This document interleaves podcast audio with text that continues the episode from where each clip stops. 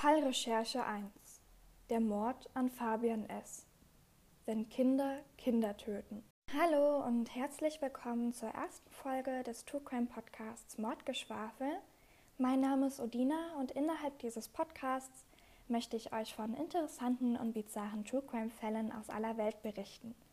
Hierfür werde ich möglichst intensiv die Fälle ausarbeiten oder dies zumindest versuchen und euch immer meine Quellen in den Shownotes bzw. in der Folgenbeschreibung zur Verfügung stellen. Triggerwarnungen und ähnliches werden dort ebenfalls vermerkt sein. Wundert euch bitte allerdings nicht, wenn ihr ab und zu im Hintergrund ein kleines Tippseln oder auch Rummürren hören solltet. Ich habe derzeit einen kleinen Hund namens Oscar in der Wohnung von meinem Partner und mir und ähm, er ist gerade sehr aktiv, wie ich finde. Ich hoffe, dass das euer Hörererlebnis nicht negativ tangieren wird und dass ihr Verständnis für den kleinen Mann habt. Heute besprechen wir einen bekannten Fall von einem Mord, welchen man juristisch nicht als solchen betiteln darf, ausgeübt von einem Täter, welcher offiziell gar keiner ist. Was ist, wenn Kinder Kinder töten? Hierzu möchte ich allerdings noch vorab anmerken, dass dieser Fall zwar nicht unbedingt durch die Art der Tötung heraussticht oder als besonders grausam zu beschreiben ist, sondern eher das juristische Dilemma dahinter oder auch das in Anführungszeichen Versagen, welches hieraus resultiert. Also lehnt euch zurück mit einem kalten oder auch warmen Getränk und seid gespannt auf unseren heutigen Fall. Wenn Kinder Kinder töten. Der Fall Fabian S.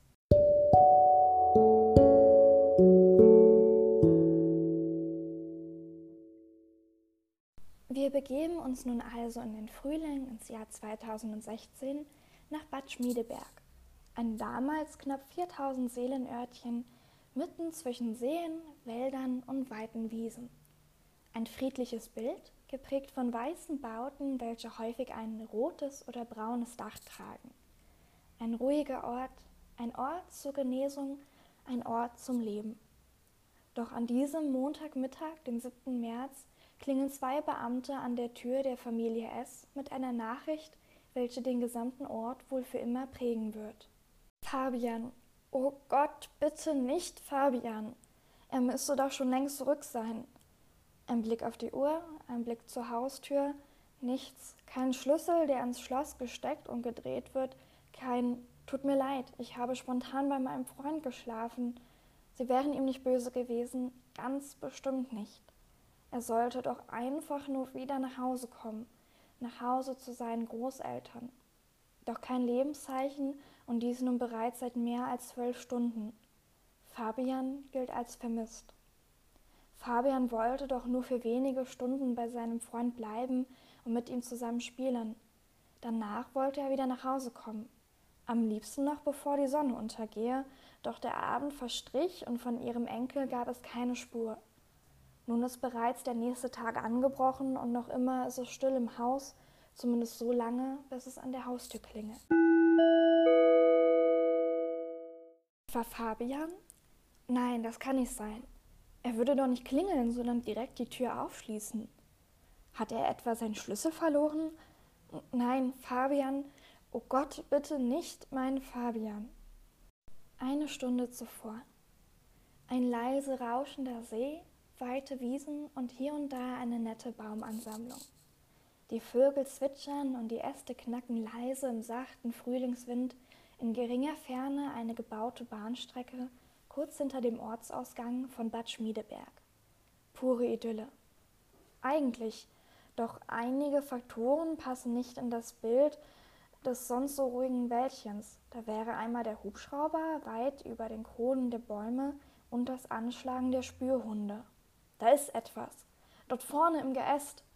Der Hubschraubführer hat von oberhalb etwas auf dem Grund ausmachen können. Etwas, das die Illusion von Frieden und Geborgenheit in dem Kurort störte. Sie haben ihn. Mitten in der malerischen Landschaft liegt ein lebloser kleiner Körper, mitten in seiner eigenen Blutlache, ein Blut, welches viele Tage später immer noch dort kleben würde, ganz zur Begeisterung der ReporterInnen. Es ist Fabians Blut. Sein Kopf ist zertrümmert, es sieht falsch aus, irgendwie surreal. Diese Leiche mitten im Grün, wie drapiert, nicht wahr. Doch leider ist es wahr, sie haben ihn gefunden, den 13-jährigen Fabian S. Sofort wird der Leichnam geborgen und zwei Polizisten machen sich auf den Weg zu der sich sorgenden Familie. Ganz gleich, wie viel Erfahrung man bereits als Polizistin hat, die Überbringung einer solch furchtbaren Nachricht wird einem wohl immer schwer fallen. Klingeln an der Tür der Großeltern und sagen in bedrückten Worten, dass sie ihren geliebten Enkel gefunden hätten. Fabian, Sie haben ihn gefunden. Na endlich. Das ist doch eine gute Nachricht, oder? Doch warum fällt Ihr Enkel Ihnen dann nicht in den Arm und warum ist der Gesichtsausdruck der Polizisten so traurig hinter der professionellen Fassade? Er ist tot? Ihr Fabian ist tot, ermordet? Die Polizisten sagen, er sei durch massive Gewalteinwirkung am Kopf gestorben, scheinbar noch am Sonntagnachmittag, als Fabian S. eigentlich längst auf dem Heimweg sein wollte, gibt der Sprecher der Staatsanwaltschaft Olaf Braun später bekannt. Wer könnte so etwas nur ihrem kleinen Fabian antun? Die Antwort wirft allerdings nur noch mehr Fragen und auch vollkommenes Missverständnis auf. Es heißt, als die Polizei diejenigen befragte, mit denen sich Fabian in den letzten Tagen umgeben hatte, habe einer seiner Freunde direkt die Tat gestanden. Ausgerechnet der Freund, mit welchem sich Fabian am Sonntag zum Spielen verabredet hatte. Sie sind beide im gleichen Alter und gingen auch beide in die 6b der Sekundarschule von Bad Schmiedeberg. Die beiden Jungs waren innerhalb und außerhalb der Schule immer als unauffällig wahrgenommen worden. Hier im Ort kenne man sich schließlich. Doch mit einem solchen Verbrechen hätte man hier niemals gerechnet. Wie auch? Freund tötet Freund. Doch warum? Der Verdächtige wird währenddessen zu seinem eigenen Schutz in eine psychiatrische Einrichtung gebracht. Er gibt an, seinen Freund erschlagen zu haben, allerdings nicht warum es dazu kam und womit er die Tat vollzogen habe. Man vermutet, dass es im Spiel zu einem Streit zwischen den beiden Freunden kam und Fabian daraufhin im Affekt erschlagen worden sei. Der Ort glaubt außerdem, dass auch eine psychische Störung oder Mobbing unter den MitschülerInnen ein Auslöser gewesen sein konnte. Doch dies sind alles lediglich Vermutungen, von welcher sich keine als endgültige Wahrheit herausstellen wird. Und nicht nur Fabians Hinterbliebene, sondern gleich der gesamte Ort in Trauer verfällt, wird die Schule, auf welche das Opfer und der vermutliche Täter gegangen sind, von ReporterInnen belagert. Ich habe heute so viele Interviews gegeben, ich mache keine Öffentlichkeitsarbeit mehr, bekennt der Schulleiter Roland Bette entnervt, als das nächste Reporterteam zu ihm durchdringen versucht. Für ein Statement, für die Story, für die LeserInnen. Mit wohlwollender Intention hingegen sind vier Psychologen vor Ort, um die SchülerInnen und Lehrkräfte zu betreuen. Kinder, welche sich weinend in den Armen liegen, LehrerInnen, welche sich bemühen, vor den Kindern stark zu bleiben. Es wird schon alles gut werden, aber nein, rein gar nichts wird gut werden. Es wirkt so still im Ort an diesem Tag, nur das Schluchzen und Murmeln in den Fluren der Schule sorgen für eine gewisse Lautstärke, für Leben. Nicht nur die 6b wird heute wohl nicht mehr am Unterricht teilnehmen können. Die ganze Schule ist betroffen. Und Fabians Freund soll ein solches Verbrechen begangen haben?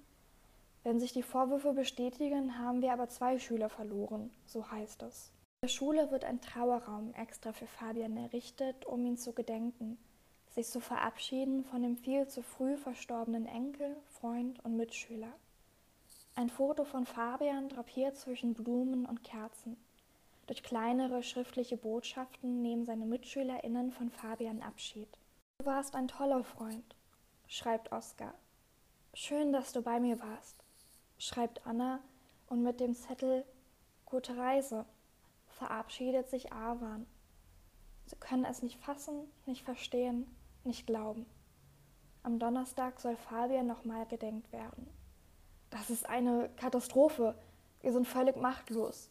Es ist ein Rätsel, was in solchen Köpfen vor sich geht.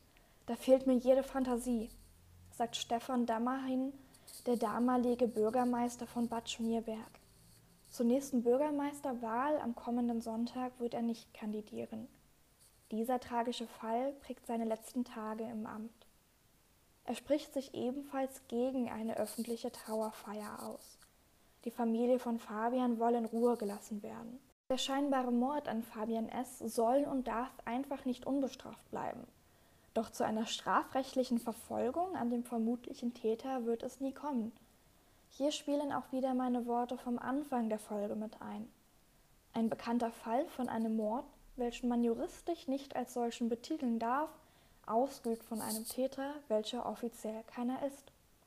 Oder wie der Artikel der Mitteldeutschen am 31.12.2016 verkündet, es ist ein Mord, der keiner war, und selbst das ist ungewiss. Die Frage, die sich euch jetzt wahrscheinlich stellt, ist wohl, warum in diesem Fall die Tötung von Fabian nicht als Mord klassifiziert werden kann. Über diesen Punkt bin ich innerhalb meiner Recherche so einige Male gestolpert. Denn als wäre die Tat an sich nicht bereits fragwürdig und tragisch genug, so gibt es offiziell weder einen Mord noch einen Täter. Wie geht das? Im deutschen Strafrecht dürfen Kinder unter 14 Jahren nicht für eine Straftat belangt werden. Wir erinnern uns, Fabian und sein Freund waren beide zu dem Zeitpunkt 13 Jahre alt. Dennoch kam der eine durch die Hand des anderen um. Wie wurde nun also juristisch vorgegangen? In Deutschland kann man in einem solchen Fall nur familienrechtliche Maßnahmen anwenden. Es ist zum Beispiel möglich, dass MitarbeiterInnen des Jugendamtes der Familie des in Anführungszeichen Täters in regelmäßigen Abständen Besuche abstatten um zu prüfen, ob die Erziehungsberechtigten des Verdächtigen ihre erzieherischen Pflichten erfüllt haben und weiterhin Fürsorge gewährleisten können. Allerdings könnte auch ein Familienrichter den Eltern direkt das Sorgerecht entziehen, wenn diese nicht positiv auf ihr Kind einwirken können. Eine zusätzliche Option spricht Rechtsexperte Martin Heger an. Um ein Zeichen zu setzen, müsse man einen Zivilprozess anstrengen. Allerdings würde die geschädigte Familie sich alleine um diesen bemühen müssen und auch noch die Kosten alleine tragen. Welche der genannten Maßnahmen wurde nun also bei dem Fall Fabian S. ergriffen? Ganz einfach, das Ermittlungsverfahren wurde eingestellt. Schließlich würde es keine weitere tatbeteiligte Person geben und auch Maßnahmen wurden nicht getroffen. Und wieder einmal kommen wir zu dem Schluss, ein Mord, der kein Mord ist, ausgeübt von einem Täter, welcher keiner war. Laut der juristischen Definition von Mord charakterisiert sich dieser aus Ermittlungsarbeiten, einem Gerichtsverfahren und einem Urteil. Doch weder ein Gerichtsverfahren war in diesem Fall gegeben, noch kann man dementsprechend zu einem finalen Urteil. Außerdem müssen bei einem Mord spezifische Merkmale gegeben sein, so etwa Niedertracht oder auch Heimtücke. Ohne eine solche Komponente sei die Tat in Anführungszeichen nur ein Totschlag oder gar nur Körperverletzung mit Todesfolge. Die Mitteldeutsche sagt hierzu, obwohl da ein toter Junge im Gras liegt, hat die Justiz keine Straftat. Verrückte Welt. Und ich finde, dieser Satz fasst den Fall nochmal abschließend ganz gut zusammen. Das beschreibt auch nochmal ganz final die Szenerie, von der ich euch in den vergangenen Minuten erzählt habe dass ein Kind durch die Hand eines anderen Kindes brutal ums Leben kommt und dies scheinbar dennoch keine, ja, in Anführungszeichen gerechten Folgen mit sich sieht. Ich kann mir auch gut vorstellen, ich bin nur eine außenstehende Person, aber ich denke dennoch, dass den Hinterbliebenen von Fabian S. durch den ausbleibenden Gerichtsprozess und auch damit durch das ausbleibende Urteil ähm, nicht der optimale Abschied oder Schlussstrich ermöglicht worden ist, den sie eigentlich verdient hätten. Natürlich ist es auch für ähm, Freunde von Fabian oder so grausam genug mitzubekommen, dass ihm ähm, ihr guter Freund, Enkel, was auch immer, so früh genommen worden ist. Ich finde es nur ähm, erschreckend, dass dies unabhängig von dem kurzen ähm, Aufenthalt in einer psychiatrischen Einrichtung für den in Anführungszeichen Täter, welchen man nicht mal so nennen dürfe, ja, es gab sonst einfach keine gravierenden Folgen. Das fand ich persönlich sehr erschreckend, aber ich bin noch nicht in einer solchen Instanz tätig, dass ich mir professionell ein Urteil erlauben könne. Ich kann lediglich quasi als Laie in Anführungszeichen sagen, dass ähm, ja, ich finde, sage ich mal, auffällig, dass der Mord anscheinend kein Mord sei und der Täter kein Täter. Und das war es auch schon, der erste Fall in meinem Podcast Mordgeschwafel. Lasst mich doch gerne wissen, was ihr von dem Kritikpunkt haltet, dass der Mord kein Mord und der Täter kein Täter sei. Ich habe ja öfter auf einen Artikel der Mitteldeutschen verwiesen, welche den Fall Fabian S. nochmal unter einem kritischen Gesichtspunkt aufarbeitet. Den werde ich euch auch in den Show Notes zum Nachlesen verlinken.